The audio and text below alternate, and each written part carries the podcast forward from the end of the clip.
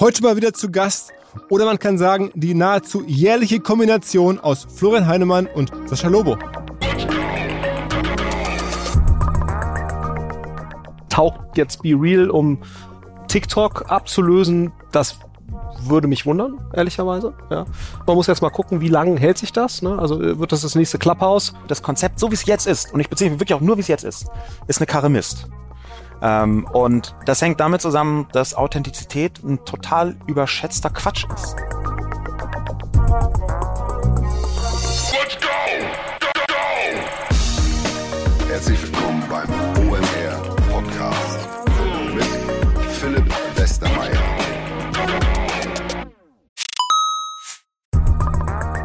Ihr werdet euch wahrscheinlich fragen, warum unser Partner SalesViewer hier so oft im Podcast wirbt. Aber das ist relativ einfach zu erklären, denn wenn wir hier mittels Podcast Reichweite für SalesViewer erzeugen, dann besuchen natürlich auch hunderte von Menschen die Website von SalesViewer und SalesViewer kann dann mit dem eigenen Tool die Website-Besucher oder deren Firmen vor allen Dingen mit Klarnamen entschlüsseln. Also Podcast-Werbung führt zwangsläufig zu immer mehr Website-Besuchern und Website-Besucher lassen sich in Firmen Klarnamen von SalesViewer entschlüsseln und zu neuen B2B-Kunden machen. Und natürlich auch wir bei OMR sind sehr zufrieden mit SalesViewer nicht nur als Kunde, sondern auch als Partner. Wir setzen deren Tool ebenfalls ein zur eigenen B2B-Lead-Generierung und entschlüsseln damit die Website-Besucher von OMR, OMR Reviews oder anderen Tochterfirmen. Man sieht einfach, wer eure Webseiten besucht hat und wofür sich potenzielle Kunden interessiert haben. Neben uns, also OMR, sitzen aber auch noch deutlich größere Firmen wie Stepstone, Avato Systems, Sport5, Talon One oder die Vodafone-Tochter Grand Centrix bereits auf SalesViewer und generieren damit täglich neue B2B-Leads. SalesViewer ist bekanntlich auf unserem hauseigenen Software-Bewertungsportal OMR Reviews das bestbewertete Tool in gleich drei Kategorien und kann jederzeit kostenlos getestet werden. Wer also sehen möchte, wer auf der eigenen Website drauf war und diese Person dann am besten zu Kunden verwandeln möchte, der kann das alles kostenlos ausprobieren. salesviewer.com slash OMR. Zurück zum Podcast. Ich fasse nämlich kurz. Sowohl Florian als auch Sascha sind natürlich für regelmäßige Hörer überhaupt gar nicht neu und auch generell hier in der Szene sehr bekannt. Auch übrigens schon in der Kombination ja hier häufiger zu Gast gewesen, gerade weil ich es so schön finde, so einen ja aus der Wirtschaftsecke, so einen der ja, großen Namen der deutschen Gründer- und Digitalszene zu haben mit dem Flo und dann jemanden, der auch aus der Digitalwelt kommt, ein bisschen anderen Winkel hat, so eher das Ganze journalistisch beobachtet, als, als Autor, auch irgendwie als Kolumnist, als auch Unternehmer, aber halt aus einer doch anderen Perspektive als Flo. Es ergänzt sich halt super und mit gemeinsam kann man halt echt perfekt die großen Themen diskutieren und bekommt halt verschiedenste Perspektiven, auch sehr klare Meinungen, sowohl zu der Frage Elon Musk und Twitter, als auch Social Media im Iran, Social Media vielleicht auch rund um die Ukraine, die Rolle, dann die Frage Be Real, diese französische Social Media App, ist es wirklich das nächste große Ding und bis zur Frage, warum hasst eigentlich Sascha Lobo die Queen? Also es gab ein großes Thema, dazu konnte euch der Flo dann ein bisschen weniger beitragen als zum letzten Punkt. Dennoch haben wir uns getroffen, das müssen wir ganz kurz erläutern, und zwar in Berlin, ähm, wie auch zuletzt schon ein, zwei Mal auf dem Event von Florian Heinemann oder dessen Firma, der Firma Project A, also ein Fonds, hat er auch nicht alleine, sondern mit verschiedensten Partnern diesen Fonds vor einigen Jahren gegründet. Mittlerweile einer der größeren VC-Fonds in Deutschland, das wissen die meisten. Und zahlreiche Firmen, die investiert haben, waren dann da zu Gast. Auch die, die ihnen das Geld gegeben haben in die Fonds hinein, die sogenannten LPs, waren davon auch einige zu Gast. Ganz viel so Ökosystem aus der Berliner Gründerszene war da in der Kulturbrauerei im Prenzlauer Berg. Und wir saßen in so einem Kinosaal wahrscheinlich waren so, weiß nicht, 250, 350 Leute live in dem Kinosaal, haben den Podcast live verfolgt, einige noch im Stream. Das ganze Event wurde halt gestreamt. Naja, und wir haben es dann halt da vorgetragen. Ähm, trotz der ungewöhnlichen Atmosphäre war es, glaube ich, sehr lustig, sehr hörenswert, auch, ich denke, eine gute Qualität. Und man ja, nimmt einiges mit und auch ist, glaube ich, gut amüsiert. Und damit jetzt direkt rein ins Gespräch. Ich fange mal ganz soft an. Habt ihr die WhatsApp-Protokolle von Elon Musks Chats gelesen? In Teilen, ja. In Teilen. Was hast du dir gedacht? Ähm, zwei Dinge. Es ist schön, dass auch solche Menschen eigentlich eher so unseren WhatsApp-Gruppen äh, ähnelnde Konversationsformen pflegen. Das ist also sehr beruhigend. Ne? Also auch äh, dort wird nur mit Wasser gekocht. Und das andere, was man so denkt, ist ganz wichtig, jeder Mensch braucht ein Korrektiv. ja? Das ist, glaube ich. Äh, Wer ist deins? Mehrere, meine Partner und meine Frau. Ja, so. Okay. Und ich glaube, es ist einfach wichtig, dass man immer jemanden hat, der einem sozusagen zur Erdnähe zurückführt. Das ist, glaube ich, äh, Den hat der ein oder andere im Chatverlauf da verloren. Äh, und insofern ist es schon, glaube ich, gut, auch wenn man Elon Musk ist oder wer auch immer, äh, dass man jemanden hat, der einem ab und zu mal sagt, äh, wo man auch mal falsch liegt. Und, und irgendwie, ja. Also ich glaube, es ist schon, ähm, äh, wie gesagt, einerseits ist es schön, dass man sieht, dass solche Menschen so kommunizieren. Das ist äh, ne, einerseits natürlich sehr menschlich, andererseits auch nicht besonders erstaunlich. Das war für mich eigentlich auch eins so der Kern-Learnings. Wenn man dann an irgendwelche Wirtschaftsführer mal näher rankommt oder Politiker, merkt man, oh, erstaunlicherweise, auch das sind nur normale Menschen. Ne? Das ist also insofern ähm, aber ich glaube schon, äh, so dieser zweite Aspekt, ähm, äh, ich glaube, es ist halt wichtig, immer ein Korrektiv zu haben, Leute, die kritisch sind, die, äh, die einem ehrliches Feedback geben, äh, ob man da gerade auf dem richtigen Weg ist oder nicht, weil man sollte, glaube ich, nicht den Fehler machen, nur weil man jetzt in einem Bereich vielleicht oder bei Elon Musk jetzt auch in mehreren Bereichen äh, sehr gut ist, äh, dass man daraus schließt, dass man Deutungshoheit für sehr, sehr viele andere Bereiche hat. Ne, das äh, gibt es ja auch bei dem einen oder anderen Familienunternehmer, kann man das auch sehen. Ähm, äh, und ich glaube, es ist einfach wichtig, dass man Leute hat, die die eigenen Grenzen immer wieder aufzeigen. Es, es ging ja am Ende auch um deinen Home Turf, also um Fundraising. Ähm, ihr macht ja auch Fundraising und du müsstest ja auch ab, sozusagen einen Fonds aufzustellen. Ich glaube ja aktuell 300 Millionen oder mittlerweile auch über eine Milliarde an der Management. Ja.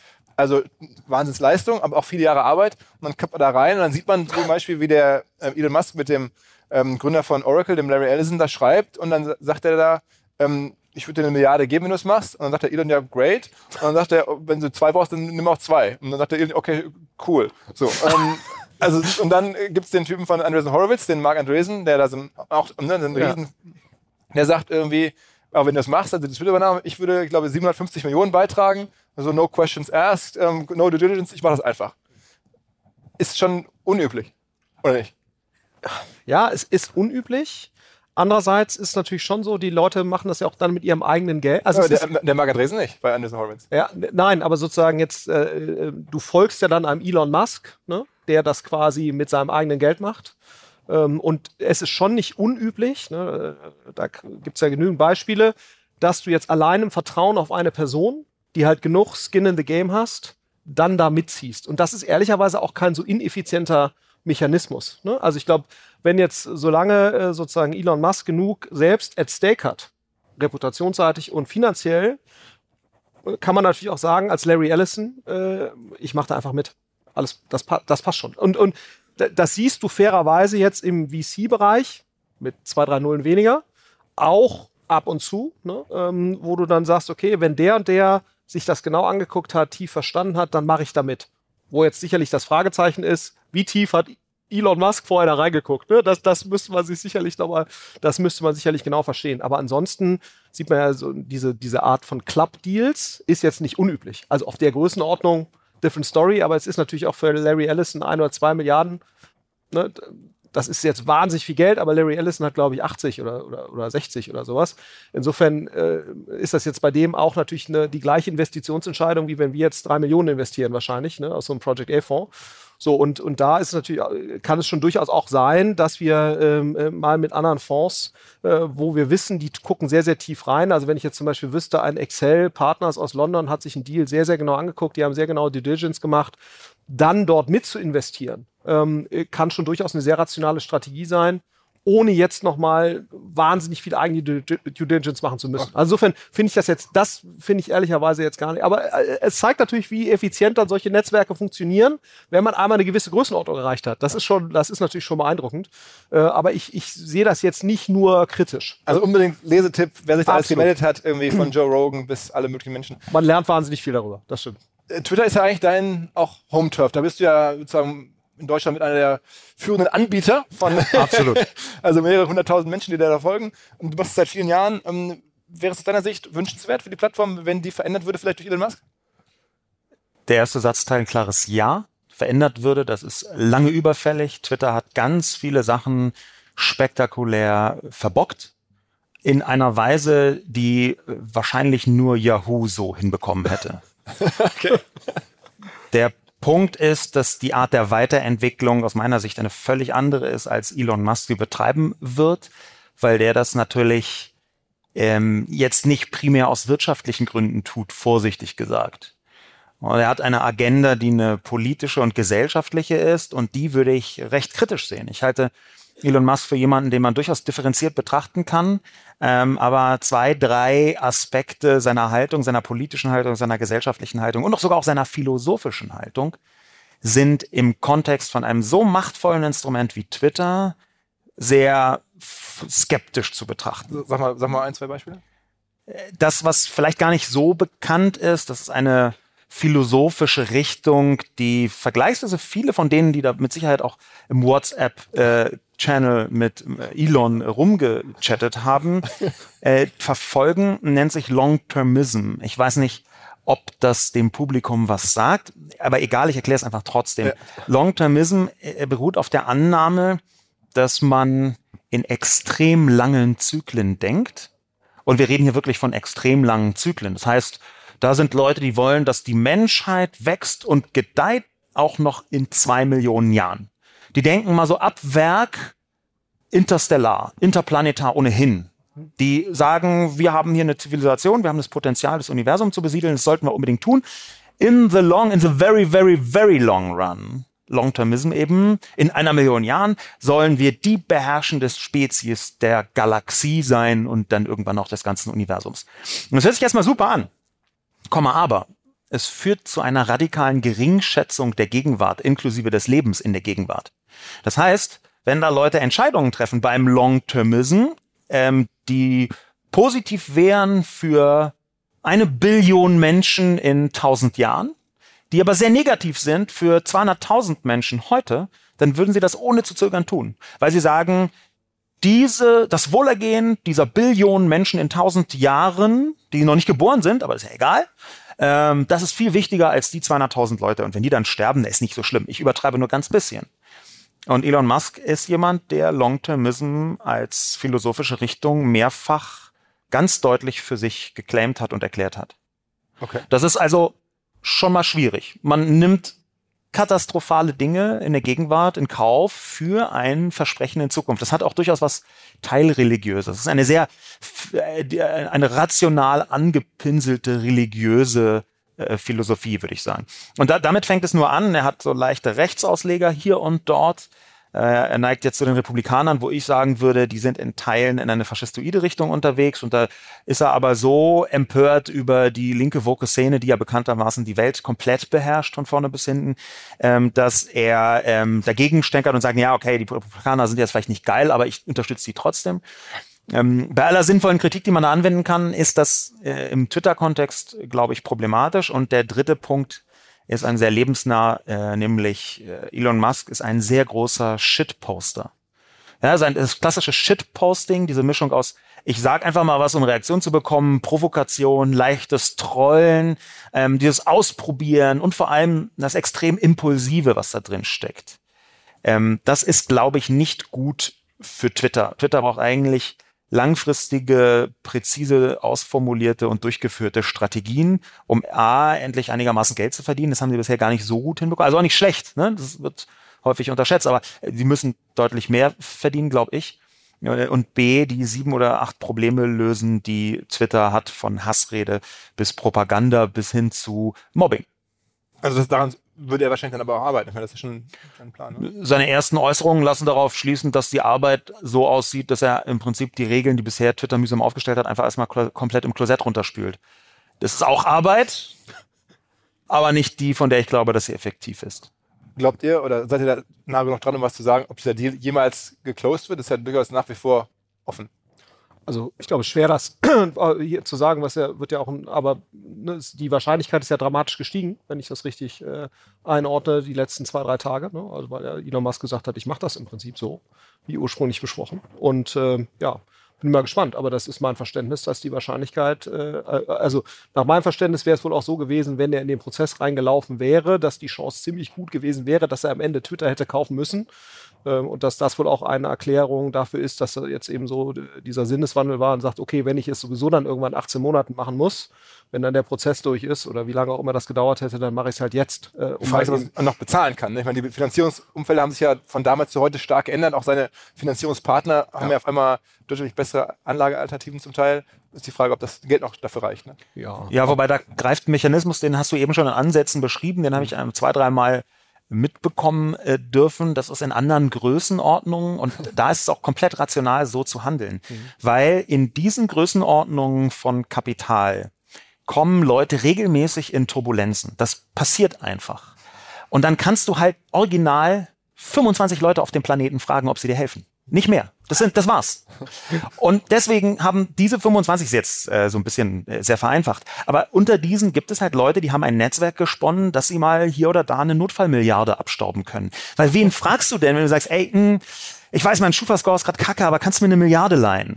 ist halt keine Formulierung, die man so. Äh, und, und da geht das halt schon. Und ich glaube, dass genau in solchen Netzwerken ähm, nicht nur Elon Musk natürlich drin ist, dass da auch in diesen Größenordnungen genau das passiert, was wir jetzt bei WhatsApp nachlesen konnten. Hier in Berlin stellt sich die Frage, ist auch Lars Windhorst in diesen Netzwerken drin? Ähm, oder die Hertha? Ähm, das kann man, glaube ich, äh, sehr, sehr valide war das verneinen. Ne? ist euch beiden Berlinern schon mal irgendwo Lars Windhorst begegnet? In einem Deal oder irgendwo auf einer Konferenz oder so? Nee. Nee, nee auch nicht. Auch nicht. Okay, dann müssen wir das Thema jetzt wechseln. Scharf. ähm, was ist in den letzten... Ich bin auch nicht so scharf drauf, dass sich das ändert, ehrlicherweise. Ja. Ich kann es ehrlicherweise gar nicht so gut einschätzen, weil mein Bild wahnsinnig oberflächlich ist von ihm. Also nicht gut, wie bei den meisten, denke ich, aber oberflächlich. Ich weiß gar nichts über den. Irgendwie, der saß auf dem Schoß von Helmut Kohl und fünf Minuten später hat er Hertha gekauft. So kam es mir vor. das ist ein Zeitraffer. Ja. Und das waren zwei Entscheidungen, die ich in meinem Leben so nie, aber ganz andere Geschichte. okay. Ach, der Schoß von Helmut Kohl. Ja. ja ähm, war sicher. Äh, genau. Also er ist auf jeden Fall auch ein toller Fundraiser, wo wir gerade über Elon Musk gesprochen haben. Das, glaube ich, muss man auch an der Seite kennen. Also er ja. weiß, Geld zu beschaffen. Absolut. Ja.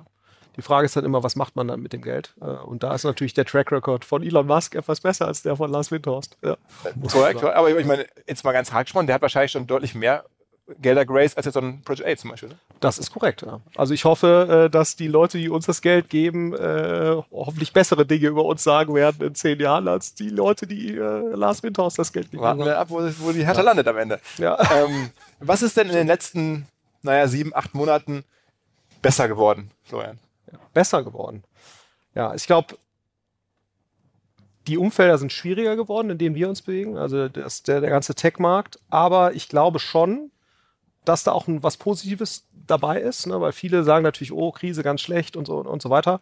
Ähm, aber ich bin oder wir sind auch insgesamt der Überzeugung, auch wenn ich mit anderen VCs spreche, das, was wir 2021 gesehen haben, war auch nicht gut so. Ja, also ich glaube, wir sind alle natürlich fortschrittsgläubig und, und innovationsgläubig und glauben, dass Technologie die Welt grundsätzlich zu einem besseren Ort macht, wenn man gewisse äh, Regeln be beachtet. Ähm, aber ich glaube sozusagen, der Ma dass das Maß an, an sozusagen äh, Gläubigkeit, wie viel Wert da geschaffen werden kann, um das zu rechtfertigen, was wir 2021 gesehen haben, das machte eigentlich keinen Sinn. Ne? Also sowohl äh, was sozusagen die Bewertung anging, die wir da gesehen haben, aber auch der Prozess, der dazu geführt hat. Also wie schnell wir in Firmen investieren mussten, um überhaupt mitmachen zu können und so weiter. Das war, das war, glaube ich, nicht gut und nicht, nicht gesund äh, und, und auch nicht nachhaltig und, und ähm, jetzt haben wir eben eine Korrektur gesehen. Die Korrektur ist jetzt natürlich nochmal beschleunigt worden durch solche Themen wie Ukraine-Krise äh, und, und, und äh, das, was da alles dranhängt. Aber ich glaube, dass es grundsätzlich jetzt so nicht weitergehen konnte wie 2021. Das hat sich auch schon vor der Ukraine letztendlich angedeutet. Äh, Ende 2021 äh, gab es ja schon sozusagen ähm, sehr klare Indikatoren, dass das so nicht weitergehen würde. Und insofern würde ich sagen, was ist besser geworden? Ich glaube, es wird wieder stärker darauf geachtet, dass ähm, Startups nachhaltige Businessmodelle entwickeln, zum, ob das jetzt, also und das meine ich nicht mit ESG-Bezug, das kann auch mit ESG-Bezug sein, aber das heißt vor allen Dingen auch, dass die Modelle an sich funktionieren äh, können ähm, und ähm, dass wieder stärker auf Kapitaleffizienz, Ressourceneffizienz geachtet wird, äh, dass das ja äh, wieder letztendlich so gearbeitet wird, dass die Chance, dass die Dinge funktionieren, äh, dass die wieder deutlich besser geworden sind. Und, und ich glaube, dass jetzt äh, zwischendurch ein Wachstums dass Wachstumsinvestoren ihren, ihren äh, wiederum ihren Investoren versprechen konnten, wir machen hier 25, 30, 35 Prozent Rendite mit spätphasigem Internet investieren. Das macht eigentlich keinen Sinn. Das ist einfach, das können Investoren nicht erwarten, ne, bei, einer, bei einer relativ guten Informationslage so eine hohe Rendite zu erwirtschaften. Äh, da wurde, äh, wurde Fonds, wurde Anlegern versprochen, dass ihr Geld vervier, verfünf, versech, versechsfacht wird in irgendwelchen VC-Fonds. Und das kann man einfach nicht seriös versprechen. So, und, und ich glaube, deswegen haben wir eine, eine Korrektur äh, da. Das ist, ist gut. Das Einzige, was mich immer frustriert, das ist eigentlich so das Frustrierendste in meinem Job, äh, wir müssen uns halt immer in Zyklen bewegen. Ja? Also wir erreichen halt nicht sozusagen einen, einen stabilen Zustand und dann bleiben wir dort, sondern wir tendieren dann leider immer wieder dazu, äh, uns graduell in so eine Übertreibung, äh, Übertreibung äh, Treibung rein zu manövrieren und dann äh, fahren wir gegen eine Wand und dann geht's wieder in die andere Richtung. Und dann, also die, diese Pendelei macht halt. Das hört sich genau Spaß. an wie mein Staubsaugerroboter, ehrlich Ja. gesagt. Und das doch, und das ist doch, ne, also bei aller, bei aller äh, Artificial Intelligence, die mit Sicherheit in einem Staubsaugerroboter drin steckt, wäre es doch schön, wenn sich die vermeintlich so intelligente VC-Branche etwas schlauer verhalten würde als dein äh, Vorwerk. Äh, Gerät. Ja, so insofern, äh, wobei das sicherlich auch ganz schlau ist. Aber das, Nee, mein, mein, der Hersteller meines Geräts wurde gerade von Amazon gekauft und ich habe eine gewisse Hoffnung, dass das nächste Upgrade ihnen nicht immer wieder genau die gleiche Stelle bei der Treppe runterfallen. Aber das ist eine andere Geschichte. Was ist denn in deiner Welt besser geworden? in, in meiner Welt, also aus meiner Sicht besser geworden. Im gegenwärtigen Zustand der Welt muss man wohl sagen, ist es notwendig, das Positive oder das Gute, vielleicht auch das wirklich Begeisternde in einer gesamtkatastrophalen Lage zu sehen. Ja, wir haben den russischen Überfall auf die Ukraine, der, glaube ich, äh, unfassbare Schockwellen gesendet hat in alle Richtungen, ähm, gesellschaftlich natürlich, politisch, äh, ökonomisch ohnehin ähm, mit die damit verbundene Energiekrise. Wir haben jetzt gerade im Iran eine Form von Revolution, hauptsächlich von jungen Frauen. Ähm, wir haben eine Vielzahl von Konflikten weltweit, die sich äh, damit entweder ähm, verschoben haben. Ich bin vergleichsweise sicher und ich folge hier wirklich nur Expertenmeinungen, weil ich da selber zu wenig Einblick habe, dass China eigentlich auch mal in Richtung Taiwan was unternehmen wollte, wenn das mit der Ukraine geklappt hätte in Russland. Das sagen jedenfalls sehr informierte Menschen. Das haben sie offenbar verschoben. Da gibt es also eine große Gemengelage, wo man denkt, um Gottes Willen, was ist das alles? Und da versuche ich jetzt das Positive drin zu sehen. Und was ist das? Das ist, dass ganz offensichtlich nicht mal ein Diktator mit einem gigantischen Nuklearpenis schalten und walten kann, wie er möchte, sondern dass die Ukraine in der Lage war und ist, sich dagegen zu wehren. Einerseits. Dass andererseits dort etwas wie eine Zivilgesellschaft entstanden ist. In der kurzen Zeit, in der, es die Ukraine in der, in der demokratischen Form gibt, ähm, ist eine Zivilgesellschaft entstanden und gleichzeitig Leute, die dieses Land verteidigen, weil sie es müssen. Wir haben eine europäische Einigkeit, die ich vorher so nicht erwartet hätte, ehrlich gesagt. Das ist immer noch nicht absolut super Spitzenklasse und speziell Deutschland kann aus meiner Sicht auch etwas mehr tun. Aber ich glaube schon, dass die Form von Einigkeit der EU ähm, eine positive Nachricht ist im Angesichts eines Aggressors wie Putin. Ähm, wir haben das Positive, dass im Iran tatsächlich sich Menschen aus meiner Sicht Social Media getrieben oder zumindest katalytisch Social Media begleitet erheben. Hauptsächlich junge Frauen und diesmal sind das nicht nur junge Frauen, das gab es schon ein paar Mal Unruhen äh, gegen die äh, Zwangsverschleierung dort, die, die sich aber als nur als Symbol, die richtet sich eigentlich gegen die islamistische Herrschaft, aber dieses Auflehnen, da waren schon ein paar Mal Männer eher nicht dabei, wenn man das mal so Das vorsichtig gerade ausdrückt. Social Media, das haben wir ja schon beim arabischen Frühling vor einigen Jahren auch schon so ein bisschen erlebt. Davon ist dann nicht viel übrig geblieben. Von dieser ja auch Social Media getriebenen Revolution. Bist du da jetzt optimistischer? Es ist viel übrig geblieben. Es ist, hat, ist viel dadurch passiert. Es ist bloß niedergeschlagen weil- worden, beziehungsweise in schwierige Richtungen abgebogen, je nachdem, ob man eher nach äh, Ägypten, Tunesien oder Syrien schaut. Ähm, aber natürlich war der Anlass damals einer, der über soziale Medien verbreitet worden ist. Ganz konkret hatte sich ein Gemüsehändler selbst angezündet, weil er von der Polizei äh, also regelrecht ähm, ne, gefoltert würde ich nicht sagen, aber fast wurde, also ge gebullied wurde. Und diese Nachricht hat sich über soziale Medien verbreitet und dann wurde über soziale Medien tatsächlich eine Art Aufruhr organisiert.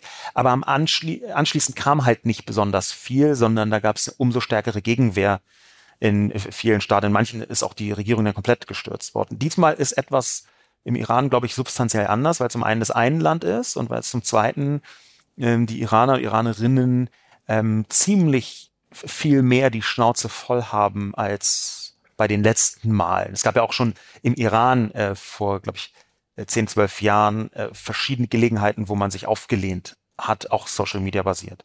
Und diesmal ist das meiner Ansicht nach in anderen Größenordnungen. Aber auch hier muss ich mich beziehen auf äh, Fachleute, mit denen ich da spreche. Noch ganz kurz, du machst ja auch selber einen Podcast mit deiner Frau zusammen, Fear the News. Ähm, und weil du gerade über Russland äh, und den nuklearen Penis gesprochen hast, die aktuellste Folge äh, handelt davon, was wäre, wenn denn eine Atom... Äh, Wenn Putin eine Atombombe wirft, genau. was wäre denn dann? Das hängt sehr davon ab, welche. Das, es gibt ganz viele unterschiedliche. Ähm, das zweite, wohin. Ja, das hört sich jetzt irgendwie banal an, aber das ergibt tatsächlich einen riesen Unterschied.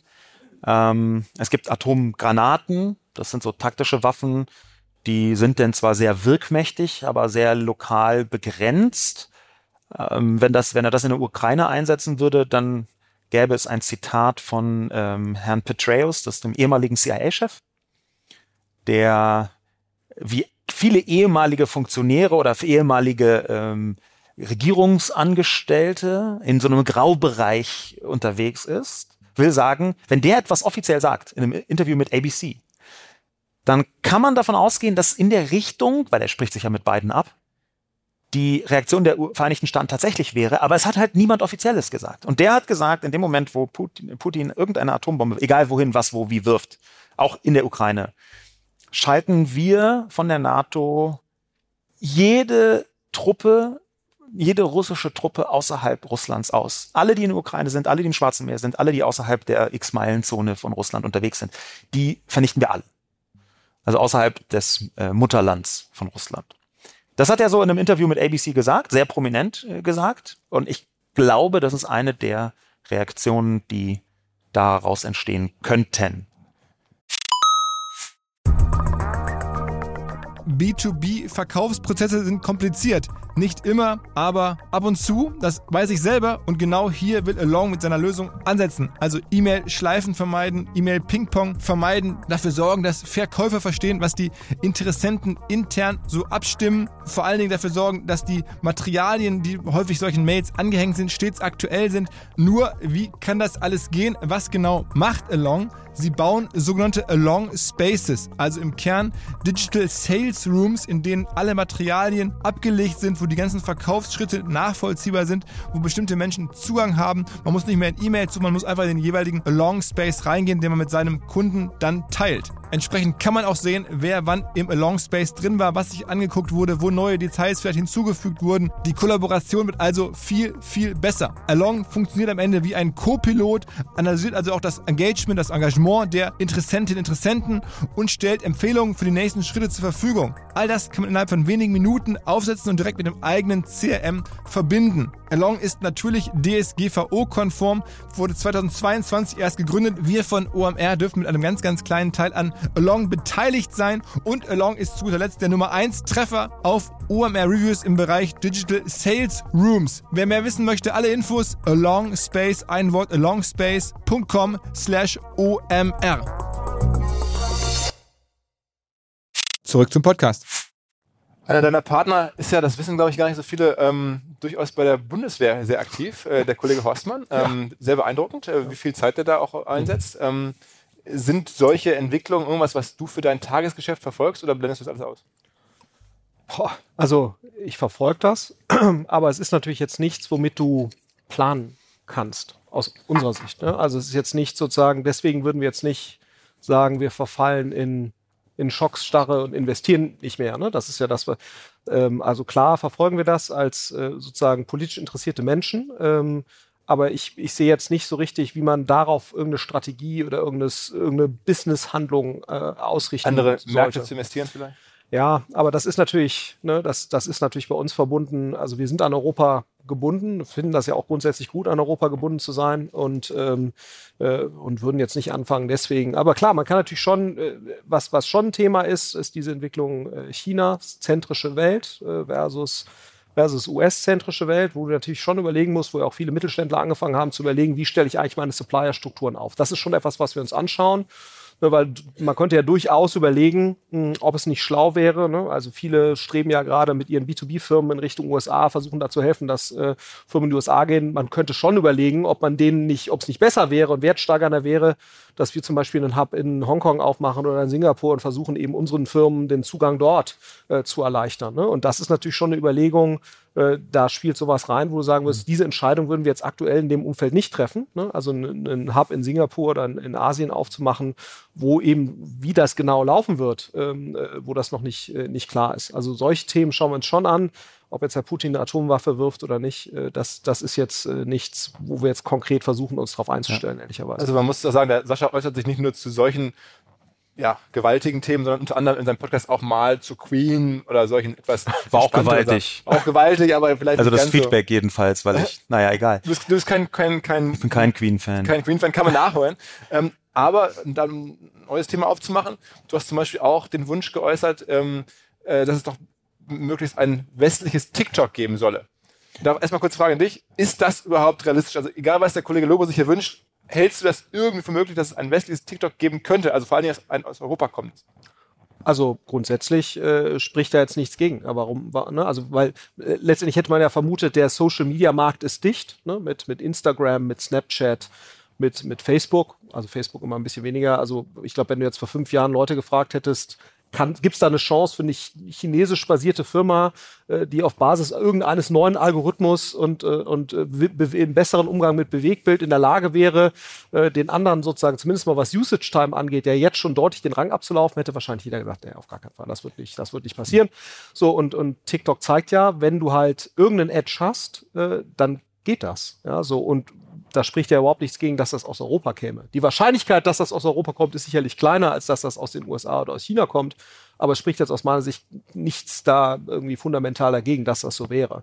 Würden wir jetzt sozusagen frühphasig Geld in jemanden reinstecken, wenn jetzt äh, der Philipp Westermeier vor 15 Jahren käme und sagt, ich mache jetzt das nächste TikTok und das wird so und so aussehen, würden wir dir Geld geben? Die Wahrscheinlichkeit ist recht gering, ne? aber ähm, ähm, ich, ich, das ist ja auf keinen Fall ausgeschlossen. Ne? Weil ich sag mal, wenn du anschaust, ein Spotify kommt auch aus Europa. Also insofern, und das ist ja jetzt gar nicht von den Mechaniken gar nicht so unähnlich. Also insofern, ich kann mir schon vorstellen, dass das grundsätzlich ginge. Ja. Warum wünschst du dir so das so dringend, das westliche TikTok? Weil das so geil ist, TikTok. und weil die Machtmechanismen dahinter so shit sind.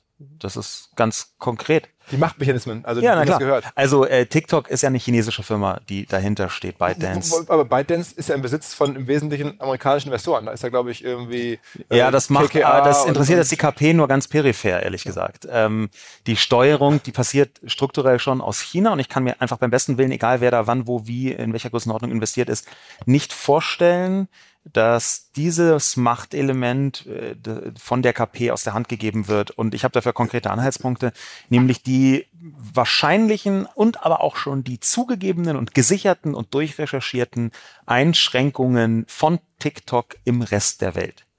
Ja, du kannst eine ganze Reihe von Worten bis heute in die Kommentare nicht reinschreiben. Es gibt Nachweise, dass bestimmte gesellschaftliche Mechanismen die in China wichtig, für wichtig gehalten werden, auch im Rest der Welt umgesetzt werden. TikTok hat zum Beispiel, das ist nachgewiesen, ähm, äh, dicke Menschen einfach im Algorithmus runtergerankt, weil es sollen nicht so viele Leute dicke Menschen sehen.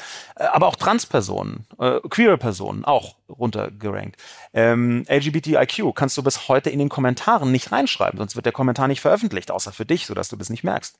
Das sind also alles Mechanismen, wo ich sehe, aha, wir haben ein relativ gut bekanntes chinesisches Social Media Mindset, was extrem autoritär und sehr rigide in einer, ich würde sagen, illiberalen Gesellschaftsform operiert. Und die versuchen das, wie ganz viele andere Sachen, in den Rest der Welt zu operieren. Und ich denke nicht, dass sich dieses super Instrument TikTok aus der Hand nehmen lassen. Weil das ist das, wie die Jugend der Welt, der westlichen Welt, im Moment geprägt wird.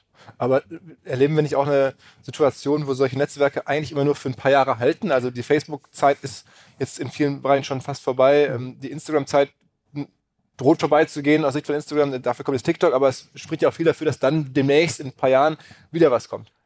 Ja, schon. In der Zwischenzeit aber ist die Macht von TikTok ganz real. Die prägende Gesellschaftsmacht ist real äh, einerseits und andererseits spricht auch einiges dafür, dass TikTok vielleicht sogar noch besser als Mark Zuckerberg, der das spektakulär gut kann, darf man nie vergessen, die Weiterentwicklung eines Social Networks beherrscht. Mark Zuckerberg hat, auch wenn man jetzt so Facebook gering schätzt, wenn man unter 70, finde ich völlig in Ordnung, aber Natürlich hat er ein Gespür dafür, wie man Netzwerke weiterentwickelt. Ja, man könnte auch sagen, was man wem klaut. Aber das ist ja egal. Er schafft es am Ende. Ähm, und er hat häufig schon bewiesen, dass diese Weiterentwicklung etwas ist, was er so gut beherrscht, dass darauf seine Machtbasis regelrecht aufgebaut ist. Ähm, wir haben in vielen Bereichen WhatsApp nach wie vor als nicht irgendwie in, in, auch nur in Blickweite eines Konkurrenten. Wir haben in vielen Bereichen Instagram immer noch als mit Abstand wichtigstes Netzwerk. Ich rede jetzt von Altersstrukturen, ja, also über 25. Da gibt es zwar auch ein paar Leute, die dann irgendwie TikTok und so weiter machen, aber TikTok ist ein sehr junges Netzwerk. Zwischen 25 und ich würde mal sagen 45 oder 40 ist Instagram der Taktgeber der Welt. Das kann man nicht anders sagen im Social-Media-Bereich. In, insofern würde ich da das nicht gering schätzen und das liegt daran, dass Zuckerberg Social Media sehr, sehr gut und sehr klug weiterentwickeln kann. Und TikTok kann sein, dass die es sogar noch besser hinbekommen. Wenn man sich die Geschichte von TikTok anschaut, äh, wie sie dann mit Musical.ly äh, irgendwie eine bestimmte Richtung eingeschlagen haben und die sie sehr stark verändert haben, wie sie irgendwann angefangen haben zu begreifen, dass ähm, bestimmte Formen von ähm, künstlicher Intelligenz für sie so wichtig sind, dass sie den bis heute aus meiner Sicht mit Abstand besten Empfehlungsalgorithmus hergestellt haben. Der TikTok-Algorithmus ist unfassbar gut. Äh, äh, äh, der Kern ist doch eigentlich der, dass er sich nicht mehr auf so einen Social Graph irgendwie richtet, sondern auf einen Content Graph. Das ist ja jetzt von der Innovationshöhe eigentlich gar nicht so krass. Also ich glaube, das ist eine zu einfache Antwort. Ähm, wir wissen ja schon vor von einer Konferenz von Facebook von 2014, wo ein Techniker geredet hat, ich glaube aus Versehen, ähm, dass Facebook schon damals in den Newsfeed über 100.000 verschiedene Faktoren hat einfließen lassen zur Berechnung, welche Story kommt dir jetzt am ehesten entgegen. Und da waren natürlich auch Content-Elemente mit dabei, vollkommen klar. Dass TikTok das aber beherrscht, dass du dahin gehst und einfach nicht mehr aufhörst, weil dir Inhalte vorgeschlagen werden, die eine uralte Eigenschaft des Internets, in den 90ern haben alle davon geredet und dazwischen gar nicht mehr und jetzt wieder hervorkramen, nämlich Serendipity. Ich weiß gar nicht, Serendipität, ob das überhaupt noch in den Köpfen heute drin ist, aber das war in den 90ern so das Schlagwort für finden ohne zu suchen. Dass du etwas entdeckst, was du super toll findest und wo du aber nie im Leben gedacht hättest, dass du es super toll Das sagen doch alle, deswegen kommen noch Konferenzen wie diese hier wieder zurück, weil man sich dadurch Zufall treffen kann, anders als bei irgendwelchen Zoom-Calls. Ja, aber hier will man durch Zufall die gleichen 250 Leute treffen. Und da ist es halt schon, dass diese gigantische Zahl an kurzen Clips und auch ganz vielen verschiedenen Clips, dass die äh, so schwer zu filtern ist, dass der TikTok, also ich halte, um es kurz zu machen, ähm, um auf deine Frage mit einer siebenstündigen Monologisierung zu antworten, ich halte es für sehr wahrscheinlich, dass TikTok jetzt nicht nur zwei Jahre ganz oben ist, sondern sehr viel länger. Es gibt jetzt zumindest, wenn man so jetzt in den Social Media Kreisen sich umhört, ähm, äh, eine europäische äh, Firma, die jetzt so zumindest ganz entfernt so aussieht, als wenn sie die nächste Generation von Social Networks sein könnte. Die Rede ist von Be Real. Die kommen mhm. aus Frankreich. Bist du da schon Nutzer? Hast du schon mal angeguckt? Wann ist dir das zum ersten Mal begegnet? Ich habe es auch ehrlicherweise vor ein paar Monaten erst gehört und das ist ja jetzt sehr präsent hier in der Berliner äh, Szene ähm, und das ist ja schon ganz spannend, ne? dass sozusagen jetzt auch wieder, also mein Gefühl ist, dass das es ist jetzt hier relativ präsent und es hat auch insgesamt schon beeindruckende Nutzerzahlen. Es taucht jetzt Be Real, um TikTok abzulösen. Das würde mich wundern, ehrlicherweise. Ja. Ähm, aber es ist schon, aber das zeigt eben nochmal, dass auch solche Ansätze dass du damit durchaus ein Publikum bekommen kannst. Man muss jetzt mal gucken, wie lange hält sich das. Ne? Also äh, wird das das nächste Clubhouse sozusagen, was dann äh, eine gewisse Relevanz hat und dann sehr schnell wieder absackt, zumindest in, in, in der westlichen Welt. Ähm, aber das zeigt eben, dass durchaus, äh, man denkt ja mal, es ist eben noch nicht alles äh, ausprobiert worden im Social Media Bereich. Ja? Und Be Real ist ja durchaus ein sehr spannender Ansatz, eben zu sagen, komplette Authentizität, äh, das ist eigentlich sozusagen das Verkaufsargument. Mhm. Ja. Beschreib mal so ein bisschen, weil du gerade meinst, das ist in Berlin schon so ein Thema. Jetzt hören ja auch hier Leute zu, die jetzt nicht aus Berlin kommen und das nicht so hautnah haben. Wie äußert sich das bei dir? Also reden da jetzt viele Gründer, die bei euch pitchen und sagen, dass sie da jetzt schon große Präsenzen haben oder was, wie, wie triffst du das? Ja, ist einfach Gesprächsgegenstand, ja. Also innerhalb von äh, sozusagen Startup-Mitarbeitern und so weiter, die halt sagen, bist du das schon, hast du da ein Profil und so weiter, spannend, äh, wer da alles ist, wer da aktiv ist ähm, und so weiter. Und da, das spricht ja dann durchaus dafür, dass dann sozusagen die kommerzielle Aktivität sich dann auch entsprechend entwickeln wird. Es ist ja eigentlich immer so, ne, dass du erst eine Nutzeraktivität hast im Social-Media-Bereich und dann in dem Moment, wenn da genügend Nutzer ausreichend sticky unterwegs sind, dann zieht eben eine kommerzielle Aktivität nach. Und ich glaube, ist, glaube ich, noch ein bisschen zu früh, um bei Re Be Real zu sagen, ob das jetzt wirklich so sein wird dort. Aber ich glaube, die, die Voraussetzungen sind durchaus da. Ne? Also wie gesagt, mich, mich wundert es fast ein bisschen, dass das ausreichend sein soll, um quasi an, an Differenzierung, um, ähm, um dann wirklich dauerhaft Nutzer zu ziehen, die dann auch ausreichend Zeit dort verbringen. Ja, das werden wir sehen, aber das, ähm, äh, wie gesagt, das ist, glaube ich. Investment Case für euch wäre das nicht. Ja, also wie gesagt, ich finde Social Media ist, so, ist, ist, ist, natürlich sehr, sehr, also du hast natürlich die, die Winner oder die Few Take, take All ne? äh, Tendenz ist in dem Bereich natürlich wahnsinnig stark. Und ich finde die Vorhersagbarkeit, warum das dann passiert bei gewissen Themen, ist, ist schon sehr, sehr schwer im Social-Media-Bereich. Und deswegen äh, plus natürlich nochmal das Thema, dass eben die, die Social-Media-Themen, die sich bis jetzt durchgesetzt haben, primär eben nicht aus Europa kommen. Mhm. Ja. Und das, deswegen haben wir eigentlich für uns so ein Stück weit entschieden, auch bei neuen Dating-Plattformen, die entstehen oder sowas. Also wir gucken das für uns eigentlich in der Regel nicht an, äh, weil wir sagen, das hat einfach aus, aus Risk-Return-Gesichtspunkten die Wahrscheinlichkeit, dass da wirklich was Relevantes draus wird, steht eigentlich in keinem Verhältnis zu dem Upside, der da, der da ist. Deswegen, äh, das heißt nicht, dass das nicht passieren kann, ne, aber ich glaube, es gibt einfach andere Bereiche, wo die Wahrscheinlichkeiten äh, deutlich höher sind im Verhältnis zu dem, was du auch investieren musst. Ja. Gibt es denn das äh, Lobo-Profil bei BeReal? Ja, ist das Profil in meinen gesamten Social Media Appearances mit den mit Abstand am wenigsten Followern. Und zwar vollkommen zu Recht, weil ich das für einen großen Haufen Schrott halte. ähm, ich, das, ich gönne denen allen Erfolg. Das ist äh, bestimmt ein total nettes Team. Das Konzept, so wie es jetzt ist, und ich beziehe mich wirklich auch nur, wie es jetzt ist, ist eine Karre Mist. Ähm, und das hängt damit zusammen, dass Authentizität ein total überschätzter Quatsch ist. Authentizität. Klare Meinung zum ja, ja. Das, das braucht niemand. Niemand will Authentizität. Das höre ich im Marketing immer anders. Im Marketing ja, ja, ja, na klar, aber im Marketing hört man ganz viel anders, was dann am Ende doch nicht so stimmt. Sorry to break it to you. Aber ähm, es ist so, dass Authent sogar die Leute, die sagen, ich will Authentizität, meinen nicht Authentizität, sondern ein medial transportiertes Gefühl von Authentizität, das, wenn man es ernst nimmt, genau das Gegenteil davon ist. Und der Punkt ist, BeReal hat eine interessante Nutzerbasis. Wenn die so einen kompletten, so einen Turnaround machen, Pivot, alles gleichzeitig, völlig anderes Konzept, dann kann ich mir vorstellen, dass sie groß werden, beziehungsweise groß bleiben, mit einem vernünftigen Modell. Auf Authentizität, bis hin zum Namen, BeReal. Wer will denn real sein? Ganz ehrlich. Aber BeReal ist aus meiner Sicht ähm, ein Strohfeuer, und es kann sein, dass es ein gutes Marketing-Strohfeuer ist und dann quasi so eine, so eine Startrampe baut für was Vernünftiges im Social-Media-Bereich. Das kann gut sein. So wie es jetzt ist, dass man irgendwie einmal am Tag zu einer bizarren Uhrzeit irgendwie so ein komisches Geräusch kriegt und dann gibt es ein Foto von vorne. Ich, ich erkläre das jetzt mal für die, die vielleicht das nicht. Dann macht, macht man ein Foto äh, und das ist gleichzeitig die Vorder- und die Hinterkamera, um zu zeigen, ich inszeniere mich nicht, sondern ich bin ganz real. Und es ist einfach so ein erbärmlich kleiner USP, um jetzt mal in der Marketing-Sprechweise zu bleiben. Und er ist auch so, der ist auch so Europa fixiert. Das ist halt so, wie irgendwelche Leute aus Deutschland glauben, äh, das nächste, die nächste Social Media Plattform, wenn die bloß richtig Datenschutz anbietet, dann wird es ganz groß.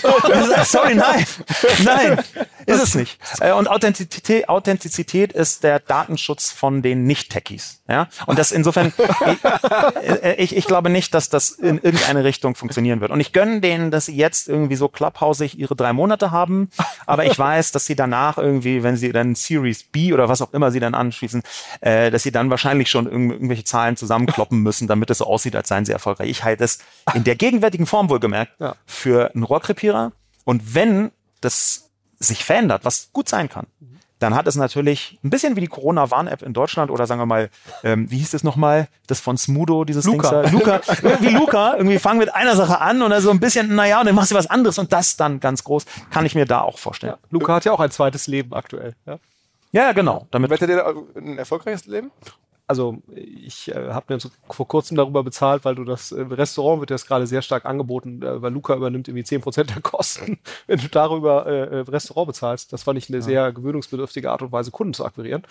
Aber ähm, ja, also das wird auf jeden Fall, äh, das ist auf jeden Fall der Versuch, für uns das zu, ich meine, da sind glaube ich 40 Millionen Euro reingeflossen. Ne? Also das fand ich jetzt ähm, ja, also das ist ja quasi der Wendepunkt. Aber weniger als in die deutsche Corona-Warn-App. Ja, das stimmt. Womit wir übrigens einen Bogen schlagen können. Ich wollte gerade, ich wollte gerade den Bogen schlagen zur Ukraine jetzt. Nämlich, Absolut. Weil du ja. hast mir im Vorgespräch erzählt, die ähm, in der Ukraine hatten auch eine Corona-Warn-App. Die hatten eine Corona-App, Die jetzt ja. sehr erfolgreich offensichtlich umgebaut, auch natürlich aus äh, Genau, aus aktuellem äh, traurigen, katastrophalen Anlass. Das ist auch einer der Punkte, die ich jetzt als positiv gewertet hätte. Wir erleben jetzt nicht nur im Iran, sondern auch in der Ukraine ein neues Leben von Bereichen des Internets, den man vorher so aus den Augen verloren hat, sage ich mal. Ähm, die ukrainische, nicht Corona-Warn-App, sondern ich glaube Impf-App, aber auf jeden Fall im Corona-Kontext vom Staat angeboten, wurde umgebaut zu einer OSINT-App. OSINT, so ein Begriff, den man immer mal liest, ähm, Open Source Intelligence heißt das. Und das bedeutet, dass man versucht, Informationen zu bekommen und zu verifizieren mit der Crowd dort draußen, also nach Open Source Prinzipien, äh, eine Art äh, Nachrichtendienst der vielen, könnte man sagen. Da hat Europa eine interessante Tradition. In, in, äh, soweit ich weiß, Großbritannien wurde Bellingcat vor einiger Zeit gegründet äh, von Elliot Higgins, die da ganz vorne mitrühren und die machen solche Sachen wie ein Foto, schon in Syrien wird das intensiv getan, ein Foto, das zeigt von einem Attentat oder einem Mord oder äh, einem kaputten Panzer, von wann ist das und wo ist das? Und das, das rauszufinden, das ähm, ist eine sehr interessante, sehr vielschichtige und sehr wichtige Arbeit. Dieses Aussend also, das hat die ukrainische Regierung für sich mit Hilfe von dieser Corona-Impf App, soweit ich weiß, entdeckt, indem sie das umgebaut haben von heute auf morgen. Und wo immer UkrainerInnen jetzt unterwegs sind und russische Militärfahrzeuge sehen, können die in diese App einfach reinschreiben, ich habe gerade drei russische Panzer gesehen, die fahren hier auf dem sowieso äh, Boulevard in Richtung Norden. Ähm, und diese Informationen werden sofort hochgeladen und dann hingeschickt und dann zentral ausgewertet, gecrossed mit anderen Informationen, sodass man als Ukrainer in, mit dieser App gewissermaßen an den nachrichtlichen Dienst, nachrichtlich dienstlichen Erkenntnissen des Krieges in Echtzeit teilhaben kann. Und das, das finde ich eine Art und Weise, mit Informationen und den vielen umzugehen, die äh, ziemlich spektakulär ist. Apropos ähm, spektakulär oder, oder Phänomene, an die du glaubst, wir haben ja gerade an, von ein paar gehört, an die du nicht glaubst. Ich war ganz überrascht zu lesen, dass du jetzt auch kürzlich ähm, geschrieben hast, dass du schon ein bisschen antizyklisch sehr doll an das Metaverse glaubst. Klar. Geht es ja nicht allen gerade so. Nein. Also und dir, dir und Mark Zuckerberg vielleicht. ja. ja, nur dass ich nicht äh, 700 Milliarden Dollar drauf gewettet habe. Ein bisschen weniger. Ähm, ich glaube tatsächlich an das Prinzip Metaverse. Ne? Das muss man, äh, das muss man feintunen deswegen, weil ob das Mark Zuckerberg ist oder jemand anders, der da überraschend aus dem Busch springt oder am Ende irgendwie in Fortnite in 15 Jahren irgendwie Universitäten stattfinden, äh, keine Ahnung. Aber ähm, spannend finde ich äh, daran eine ganz basale Frage, die zu lange vielleicht zwar gestellt, aber nicht beantwortet worden ist. Und diese Frage, die sich auch nicht Nerds, nicht Techies häufiger gestellt haben eine Zeit lang ist, was kommt eigentlich nach dem Smartphone?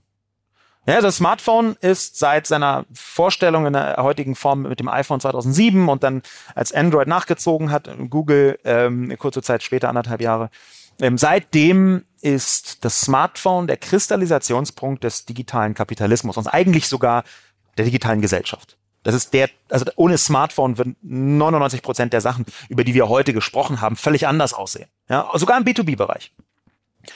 Die Frage ist aber ja legitim, irgendwann ist dieses Gerät auserzählt, weil inzwischen waren eigentlich in der Tech-Geschichte die allermeisten Geräte mit einer Halbwertzeit versehen. Was kommt danach? Ich glaube, dass danach eine Form von Brille kommt. Und diese Brille würde ich als Augmented Reality Brille bezeichnen in der heutigen Diktion. Diese Brille kann entweder teilweise oder ganz einen digitalen Layer über dein Blickfeld drüberlegen und äh, reagiert natürlich gleichzeitig auf Bewegung und Veränderung. Und ich glaube, dass diese Brille eine Metaphorik braucht, damit die Menschen begreifen, was dort passiert. Beim PC war das zum Beispiel der Schreibtisch. Ja, das ist einfach, hast du einen Screen, das ist Schreibtisch ist quasi das Frontend des ähm, äh, Betriebssystems. Ja, die, die Art und Weise, wie das Betriebssystem das organisiert ist, das Interface. Und da hast du eine Metapher. Äh, zwischendurch war diese Metapher ähm, der Browser beim Desktop-Computer, der vernetzt ist. Dann hatten wir die App-Welt mit ihren App-Stores beim Smartphone. Und ich glaube, genau das Gleiche ist das Metaverse oder die verschiedenen Metaverses. Ich glaube nicht, dass es nur eins geben wird, wie manche so träumen.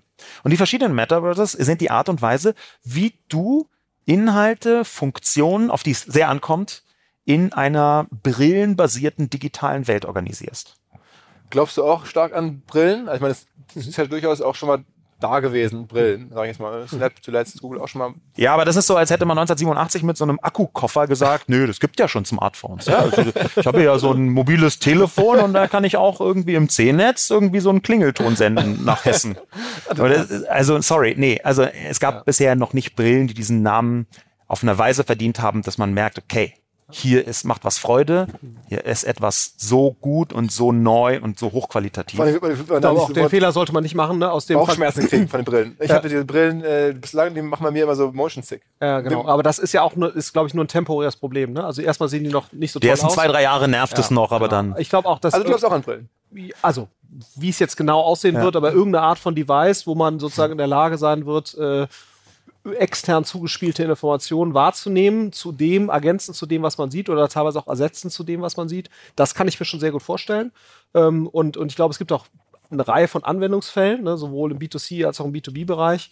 Insofern glaube ich, kann ich mir schon vorstellen, dass das eine Basistechnologie sein wird oder ein Ansatz, der eine hohe Relevanz haben wird. Die Frage ist halt immer, wie lange dauert das noch und, und wann werden die Geräte gut genug sein und wann hast du eben dieses Motion Aber sieht man da irgendwelche Startups oder ist das für euch schon irgendwie ein Investment Case aktuell? Nee, ich, also sagen wir so, ich glaube, es wird halt Firmen geben, die werden die Infrastruktur dafür bauen. Ne? Und, und ich würde dir auch recht geben, das wird sicherlich Meta sein, ne? weil wenn aus den 700 Milliarden, die du gerade zitiert hast, wenn da gar nichts mehr rauskommen wird, das wäre schon erstaunlich, aber es wird auch mehr es wird Fortnite und so weiter, es wird weitere Metaverses geben, Roblox, die die, die Basisinfrastruktur stellen und dann wird es eben Firmen geben, die, tu, die tun dann Dinge eben innerhalb dessen. Ja, wie ja eine App gerade auch äh, ohne den App Store nicht existieren könnte, äh, weil du halt sozusagen das Ökosystem brauchst, um an die Kunden ranzukommen, um eine Abrechnung zu machen und so weiter. Und, und wir sehen uns jetzt ehrlicherweise nicht in der Lage, die Infrastruktur zu finanzieren. Das ist, glaube ich, schon eher etwas, was äh, eben die Kollegen mit, der, äh, mit den 700 Milliarden machen müssen. Es ist sogar die Frage, ob die großen Umsätze mittelfristig, kurzfristig eh nicht, aber mittelfristig im Infrastrukturkontext überhaupt stattfinden. Ne? Das, das ist etwas, was man sich fragen muss. Natürlich äh, sind eine ganze Reihe von Leuten mit Betriebssystemen sehr reich geworden. Mhm. Ja, Bill Gates äh, zum Beispiel, ähm, über Bande gespielt jedenfalls. Aber dass ein Betriebssystem eher äh, Business Model enabled ist, als selbst eins ist, das ist eigentlich seit ähm, iOS und Android relativ klar. Das bedeutet, jemand stellt eine Infrastruktur zur Verfügung. Das Interessante passiert auf dieser Infrastruktur. Und natürlich kann man dann sagen, okay, ja, jeder, ähm, der da irgendwas macht, der im Metaverse, in meinem Metaverse was anbietet, muss mir 30 Prozent geben, wie im App Store. Auch klar. Und trotzdem sehen wir immer wieder das Phänomen, dass die großen, die wirklich interessanten und die vor allem für VCs interessanten Sachen, die finden halt innerhalb der Infrastruktur statt und nicht äh, auf, ba äh, also auf Basis der Infrastruktur und die sind nicht die Infrastruktur selbst. Und ich hätte durchaus die Hoffnung, muss man eben auch sagen, das kommt, glaube ich, nochmal dazu, dass, ähm, ne, das siehst du auch jetzt schon im App Store, es hat sehr, sehr lange gedauert, aber dass sozusagen diese 30 Prozent und du musst über den App Store gehen, um überhaupt abzurechnen, dass das so das hoffentlich nicht, nicht nochmal passieren ja. wird. Ne? Weil das, das hält sich auch nicht mehr so lange, ja, glaube ich. Das ist einfach ein Regulator, also ist einfach ein regulatorischer Fehler, muss man sagen, das so lange so zuzulassen, auch in dem Umfang. Ähm, und ich glaube, der Fehler wird nicht nochmal wiederholt werden. Also wenn du auch siehst, sozusagen, wie jetzt äh, hier hast du auch bei dir im Podcast, Margret Vestager, was deren Denkweise ist, dann können die eigentlich, es ist eigentlich erstaunlich, dass, dass überhaupt das Entstehen ja. so zugelassen wurde. Und ich kann mir nicht vorstellen, und, und auch in den USA, äh, dass, dass sozusagen äh, eine 30 Prozent quasi Wegelagerersteuer für sozusagen eigentlich einen Wert, der dem jetzt äh, nicht entgegensteht. Ne? Also sozusagen, du kannst ja sagen, wenn es 30 Prozent, weil das natürlich, weil die Kosten, die, die jetzt ein Apple hat oder ein Android hat für irgendwelches Anbieten von Leistungen, äh, dass das in irgendeiner Weise kostenbasiert wäre, dann wäre es nochmal eine different, äh, andere Geschichte. Aber man kann ja relativ klar sagen, dass die, diese 30 Prozent ja in keiner Weise in Relation zum Aufwand stehen, sondern einfach nur ein Ausnutzen von Machtpositionen sind. Und ich kann mir nicht vorstellen, dass das regulatorisch durchgeht. Und dann ist natürlich, das spricht nochmal dafür, ne, dass quasi weniger die Infrastruktur, die ja aktuell natürlich ein Wahnsinnsbusiness ist, oder das Verfügung, äh, Verfügung stellen von Infrastruktur, sondern eher sozusagen das zur Verfügung stellen von tollen Applikationen innerhalb dieser Welt, dass das. Und ich, ich kann mir auch sehr gut vorstellen, dass so sozusagen das ähm, übergreifende, also dass in quasi mehreren Metaversen quasi eine Applikation von einer Firma angeboten werden kann, dass das auch deutlich leichter. Ja. Also wenn du jetzt so das anguckst wie ein Digital Markets Act, ne, was ja auch die neue Regulatorik ist, die auch Deutschland sehr stark mitgetrieben hat. Also diese äh, das, was ja letztendlich auch den Geist widerspiegelt, wie wir im Telekom Telekommunikationsmarkt, also Durchlässigkeit zwischen Plattformen, Interoperabilität, diese, die, dass diese Grundsätze, wenn die hier viel stärker von Anfang an berücksichtigt werden, ähm, dann, dann kann da, glaube ich, schon auch was sehr Spannendes entstehen, auch ja, die Nicht-Infrastruktur. Weil ich da gerne einen ähm, bitteren Haken rein stechen würde, mhm. weil genau diese Form von Interoperabilität ist bei denjenigen, die das Metaverse so quasi ideologisch betrachten oder philosophisch betrachten und sagen, da entsteht etwas Großes, was Tolles. Das sind Menschen, die sehr wichtige Gedanken formuliert haben, die das zum Teil äh, in ganz ähnlicher Weise getan haben, wie so Ende der 80er und Anfang der 90er irgendwie virtuelle, digitale Welten, die dann zum Internet geführt haben, ausformuliert haben. Aber unter diesen Menschen, die das so, sagen wir mal, Idealistinnen, ähm, da gilt die Interoperabilität quasi als unverhandelbar oder mehr oder weniger das Kernstück des Metaverse. Dass es wirklich nur eins gibt, ja, wie es in Anführungszeichen nur ein Internet gibt und man kann auf jede Seite, ist da auch ein Metaverse und da hast du ein Profil, mit dem kannst du überall hingehen und du kannst dieses Spiel machen und du kannst jene Applikation wählen, halte ich ehrlich gesagt für unwahrscheinlich, dass es so kommt. Mhm. Denn Interoperabilität ist etwas, wo man immer wieder Unternehmen gesagt hat, ey, mach das doch mal bitte. Und so richtig super fanden sie es nicht. Und wenn du dir anschaust, auf einer spektakulär, drastisch, geringer, un unkomplexeren Ebene, kannst du bis heute nicht von WhatsApp jemandem was in Richtung iMessage schicken, wenn der keinen Account hat. Das ist also Anti-Interoperabilität. Dann anzunehmen, dass so eine super komplexe Technologie wie das Metaverse mhm. dazu benutzt wird, von Anfang an interoperabel zu sein zwischen den Unternehmen, bin ich mir unsicher. Früher gab es immer die Vokabel Walled Garden für dieses Problem. Ähm, wir haben jetzt nur noch ganz wenige Minuten. Ich habe noch so viele Themen, äh, deswegen wir. Die handeln wir alle ganz kurz ab. Genau, die haben wir ganz kurz ab. Das klappt genau. bestimmt super mit uns. Ich, ja. Genau, ihr beiden. Das ist ja wirklich für mich irgendwie ein Genuss. So viel, so lange Antworten. Ähm, da kann ich mir ganz lange überlegen, was ich als nächstes frage. Es gibt viele schwierige Podcast-Gäste. Ähm, der Herbert Seckler zum Beispiel von der ja. Sansibar. Eine, ein Satz und dann guckt er mich an. Hast du noch was? ähm, naja, ähm, äh, das ist für euch bei euch hier viel netter. Ähm, aber okay, ein paar Themen auf die Schnelle. Ähm, Porsche-Aktie gezeichnet? Nein. Nein.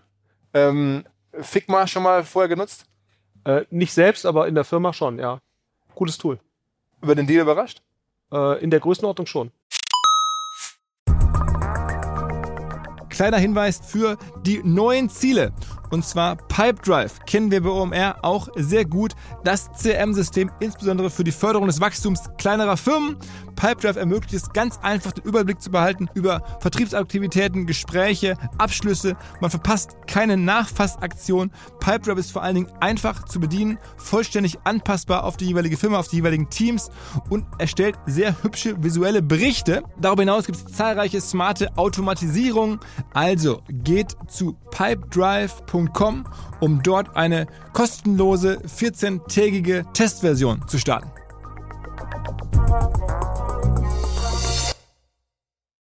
Zurück zum Podcast. Du Figma schon mal genutzt? Habe ich genutzt, nutze ich auch immer noch. Ähm, bin auch nicht überrascht, dass so, äh, dass da irgendwie jetzt so ein großer Nagel eingeschlagen worden ist aus dem simplen Grund, weil es praktisch keinen, auch nur im weiteren Umfeld von Entwicklern tätigen Menschen gab in den letzten zweieinhalb Jahren, der nicht äh, anderthalb Jahren, der nicht gesagt hat, ey, wir müssen das auf Figma machen. Ja, aber ich habe hier so mit in nee, nee, das muss aber auf Figma sein. Okay. Ja. Haben sie gut gemacht, ne? Ja, darf ich auch noch ein Mirobot? Nein, das muss auch in Figma. Okay, das ist. Kann man in die Adobe-Aktie noch investieren, nachdem die jetzt so viel Geld bezahlt haben? Die, glaube ich, dem, dem Gründer alleine noch mal eine Milliarde extra geben, dafür, dass er bleibt. Ja. Ja, Adobe hat ja auch ordentlich ans auf die, ja, also insofern, die haben ja schon. Da, nein, nein, also ich muss sagen, ich, ja, ich bin ich großer Fan davon, aber da gibt's ganz viele Sachen, die in vielen anderen Pro Rapid Prototyping Tools schon Standard sind, gibt's da nicht. Hm. Okay. Ja.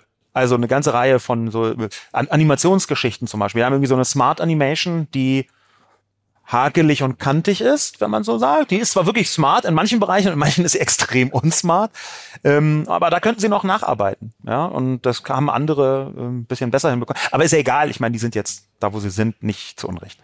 Jetzt ein bisschen provokativ gesagt, deine ähm, Rocket-Jahre, die werden jetzt so ein bisschen abgeräumt gerade. Jetzt habe ich gelesen, äh, Home 24 wird tatsächlich übernommen von XXL Lutz. Ja. Hätte man jetzt auch nicht unbedingt erwartet. Nein. Aber vom Wording her passt es. Ne? Also. Wie erklärt sich das?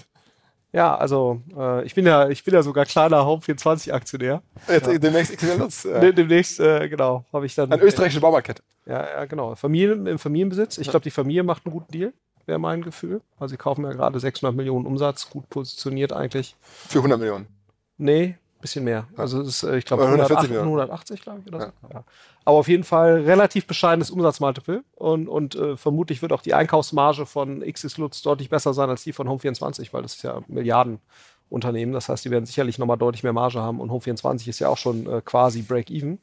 Ähm, ja, es, also ich finde es ein bisschen schade. Ich hatte gehofft sozusagen, dass äh, Home24 nochmal wieder jetzt nicht an dem Punkt verkauft, sondern quasi versucht, äh, aus, aus eigener Kraft nochmal den nächsten, äh, nächsten Schwung äh, wieder nach oben mitzunehmen. Ähm, aber ich finde aus XX Lust Sicht ist es, ist es schlau. Und, äh, aber klar, ich glaube, Home24 ist 400 Millionen reingeflossen im, Ver im, Verlauf. Ähm, und äh, das ist natürlich immer bitter, wenn natürlich in ein Unternehmen so viel Geld reinfließt und wo auch eigentlich gute Leute unterwegs waren und, und dann äh, quasi recht wenig Wert geschaffen wird. Das ist schon. Also der nächste ja. West Wing wahrscheinlich auch auf der Liste von einigen? Ja, also ich hätte eher erwartet bei, bei Home24, dass das irgendein Private Equity übernimmt und, und dann versucht eben in der, äh, das privat zu nehmen und ähm, und dann versucht das in irgendeiner Form schlau mit anderen Firmen zu kombinieren, um so eine Art Wave, europäisches Wayfair zu kreieren. Das hätte ich jetzt erwartet, dass das passieren würde. Ähm, hätte ich jetzt naheliegender gefunden als bei XX Lutz, aber ich kann jetzt auch die Kenner interner auch nicht. Erwartest du noch andere dieser Deals jetzt irgendwie? Westwing könnte so einer sein, Social Chain, gibt es ja ganz viele. Ähm, also wenn ich, eine Private, wenn ich eine Private Equity Firma wäre, würde ich das auf jeden Fall tun. Ja, was, also, was würdest du dann als erstes? Was wären so Ziele? Ja, also ich kann ja einfach im Prinzip alle Internetaktien. Also ich glaube, wenn, wenn, wenn es schlau war, so Plus zu übernehmen, ja, für diesen Preis von Hellman und Friedman und, und EQT, äh, vor anderthalb Jahren oder einem Jahr, dann ähm, nach der Logik müsste es jetzt auch gerade schlau sein, äh, eine Reihe von anderen Unternehmen zu übernehmen, die ja auch alle enorm gelitten haben. Ne? Also wenn du jetzt ein HelloFresh dir anguckst oder äh, wenn du dir ein Zalando anguckst, ich glaube jetzt die es werden schwer zu übernehmen sein. Ne? Also das wird aus Private Equity Sicht nicht gehen, aber ich glaube, dass jetzt ein Zalando dauerhaft 0,5 mal das Umsatzes wert ist, bei einer eigentlich sehr, sehr guten Position oder auch ein About You, ne? ist, ist eine Milliarde wert oder knappe Milliarde. Ähm, das glaube ich nicht, dass das mittelfristig so Bestand haben wird. Ich glaube, da ist enormes Wertpotenzial. Ob das jetzt ein Aktionär hebt, indem mhm. er da investiert, oder ob das jetzt eine Private Equity Firma hebt, das hängt auch immer so ein bisschen von der Aktionärstruktur ab. Ne? Also ich glaube, About You wird jetzt nicht zu dem Preis verkaufen, weil einfach eine Otto-Familie eben ihren Share nicht verkaufen wird zu dem Preis. Ne? Ähm, deswegen hängt das ja auch immer sehr stark davon ab, wer sind da quasi jetzt die Shareholder, ähm, die da aktuell die wesentlichen Besitzer sind und, und wollen die jetzt überhaupt zu dem Preis verkaufen. Ähm, aber ich kann mir schon vorstellen, dass gerade wenn du jetzt äh, Aktien hast, äh, die in einem relativ weiten Streubesitz sind, wo dann auch die aktuellen Besitzer von Zalando oder HelloFresh oder so dann rüberrollen würden in diese neue Einheit. Das kann ja durchaus auch ein, äh, ein Szenario sein, dass die vielleicht sagen, die Wertentwicklungschancen sind da besser. Also insofern, ähm, ich glaube jetzt für, für Leute, die jetzt ne, äh, die, die entsprechende, den entsprechenden Mut haben und Elon Musk-artige Netzwerke, um Geld zu besorgen, äh, ist jetzt, glaube ich, eigentlich eine, eine, gute Zeit, um sehr gute Assets zu kaufen zu einem sehr, sehr günstigen Preis. Was würdest du machen, wenn du eine Private Equity Firma wärst? Oh, ich würde versuchen, erstmal den gesamten Markt ähm, zu scannen, weil er relativ viele Gewissheiten aus den Jahren bis vor, sagen wir mal, zwölf Monaten ähm, sind in sich zusammengefallen. Und das gilt jetzt nicht nur für mich, sondern ich glaube für die allermeisten Leute. Viele trauen sich das nicht zu sagen, was ihr Job ist. Das ist zum Glück nicht mein Job. Deswegen kann ich sagen, in ein paar Bereichen hätte ich nicht gedacht, uh, Upsa, echt krass. Hätte gedacht, das ist heftiger. Also zum Beispiel About You äh, fand ich immer ein spektakulär gutes Konzept. Hat Tarek auch so aufgesetzt, dass ich gesagt hätte, okay, die gehen in eine Richtung, dass Social Commerce nochmal völlig neu europäisch gedacht wird in Modekontexten. Wenn die noch ein bisschen mehr technologieoffensiv arbeiten, dann geht es fast in eine Art Shopify für Multiplika. Also ich habe mir wirklich so ein bisschen zurecht geträumt und ich bin mir ziemlich sicher, die haben sich das auch zurecht geträumt. Dass das jetzt rein technisch betrachtet zum gegenwärtigen Zeitpunkt so billig in Anführungszeichen ist, hat mich äh, fast verstört. Deswegen würde ich das erst alles nochmal versuchen zu bewerten. Wir haben jetzt noch eine Minute 19. Ich habe gedacht. Reicht für vier Themen. Äh, genau, ich, ich habe äh, eins reicht mir schon. Und zwar ähm, äh, als, als Wohlfühlthema habe ich immer gedacht, ähm, wir haben doch alle Spaß daran zu verfolgen, so als großes Storytelling der heilen Welt der Queen. Ähm, und jetzt hast du gerade schon gesagt, du bist ein Queen-Hasser. Wie kann Hass das sein? Nicht. Die, also hält Hass, die Welt zusammen, die Story hält uns alle ein bisschen zusammen. Es gibt doch nur so wenig große Lagerfeuer, an denen man sich noch aufwärmen kann. Die Fußball-WM demnächst ist vielleicht noch wieder eins oder die Bundesliga oder das und die Queen war immer ein. Und jetzt machst ja. du die auch noch kaputt. Ja, was heißt mache ich kaputt? Also die hat einfach 70 Jahre nicht geschafft, sich für die Kolonialverbrechen ähm, der Krone, die im Namen der Krone geschehen sind, zu entschuldigen. Auch nur eine, eine halbe Silbe, sondern ganz im Gegenteil äh, hat sie bis zum Schluss eine Krone getragen, wo ganz vorne so ein südafrikanischer Blutdiamant drauf ist. Also der, das sagt ja was. Ja, und im 21. Jahrhundert, dem Jahrhundert der Aufarbeitung, hoffe ich jedenfalls, sich immer noch nicht zu entschuldigen und immer noch nicht zu sagen, okay, war vielleicht gar nicht so geil mit Kolonialismus. Das wäre jedes Mal die Gelegenheit gewesen. Das nicht zu tun ist eine Entscheidung. Da würde ich sagen, verpasst. Sorry da irgendwelche Lebensleistungen dagegen zu setzen, ist aus meiner Sicht äh, nicht relevant. Ich glaube, da ist sehr, sehr viel versäumt worden und ich glaube, das kann man äh, der Queen auch aufs Brot schmieren. Noch fünf Sekunden. Irgendwas, was du verpasst hast in den letzten Monaten, was du doch Geld rückgängig machen würdest? Was ich verpasst habe, ich Geld rückgängig machen. Investments? Boah. Trade Republic auf einer 5 Milliarden Bewertung. wir nochmal machen. Haben wir investiert? Ja, genau. Ja, ja, wir, wir haben, noch mal, haben noch mal nachgelegt. Ja, ja. Wenn wir jetzt noch mehr, ja. Also, welches Geld, was du wieder zurück hättest, lieber? Als in der Firma drin? Boah. Okay, du hast Glück, die Das, Zeit, das, das kann ich jetzt nicht sagen. Die Zeit ist um, die Zeit ist um. die Zeit ist um, die Zeit ist, die Zeit ist Aber ich um. kann, also vielleicht. Ja, wir machen hab- Bonus, Bonus, ja. Der Bonus, da, ich habe in unserem Podcast ja, Trade Republic äh, nicht nur einen Account gemacht, sondern auch was gekauft. Letztes Jahr, genau. Ja. Ja. Was denn? 86 Prozent Kursverlust von meinem gesamten Portfolio. Und so schlimm wird es bei euch nicht gewesen sein, würde ich Nein, sagen. nein, nein, nein. Das stimmt. Also die Infrastruktur ist noch nicht ganz so abgesackt, Nein. Nee, nee, das ist wie äh, die einzelnen nee, absolut. drin. Ja. Mein bester weißt ja, Titel. lieber, lieber die Schaufeln. Ne? als ich habe das mehrere. Sachen gekauft und mein bester Titel war Beyond Meat und liegen wir, glaube ich, bei minus 54 Prozent. Das ist meine beste Performance. Das ist aber auch ahnungslos. Ausgerechnet Beyond Meat, Mann. ja, hätte ich hätte so nie gedacht. Das Hätte ich man- nie gedacht. Dass es so tief absagt. Zu dem Zeitpunkt, wo ich das in drei Sekunden Evaluation im Podcast gekauft habe, Ja, okay, okay, alles klar. dafür finde ich minus 54 Prozent ganz gut, ehrlich gesagt. Fast wertstabil. So, in dem Sinne, ähm, wir sind durch. Es glaube ich, folgen noch einige andere ähm, spannende Acts hier und äh, Gäste, die Doppelgänger, glaube ich, um fünf, ihr Live-Podcast-Programm ähm, vom Allerfeinsten. Vielen Dank fürs Mitmachen. Ich hoffe, wir werden, du kannst dich entscheiden, im nächsten Jahr wieder eingeladen. Ja, ähm, also. Hier, dann gucken wir mal, was im Ist Portfolio macht. geschehen. Ja, also Gucken wir mal, genau. gucken wir mal was, was der Elon dann macht und so. Danke fürs Mitmachen, danke fürs Zuhören. Ciao, ciao. In diesem Sinne, ciao, ciao. Tschüss.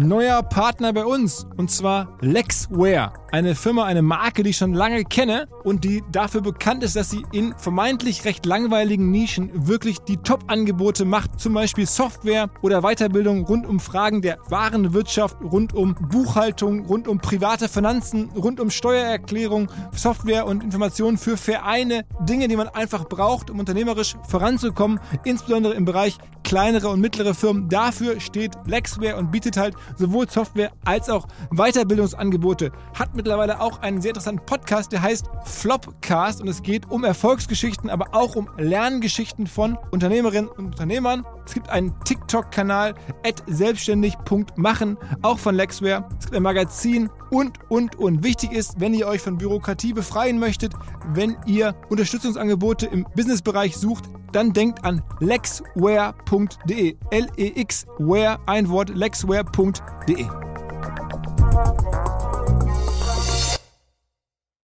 Zurück zum Podcast. Dieser Podcast wird produziert von Podstars bei OMR.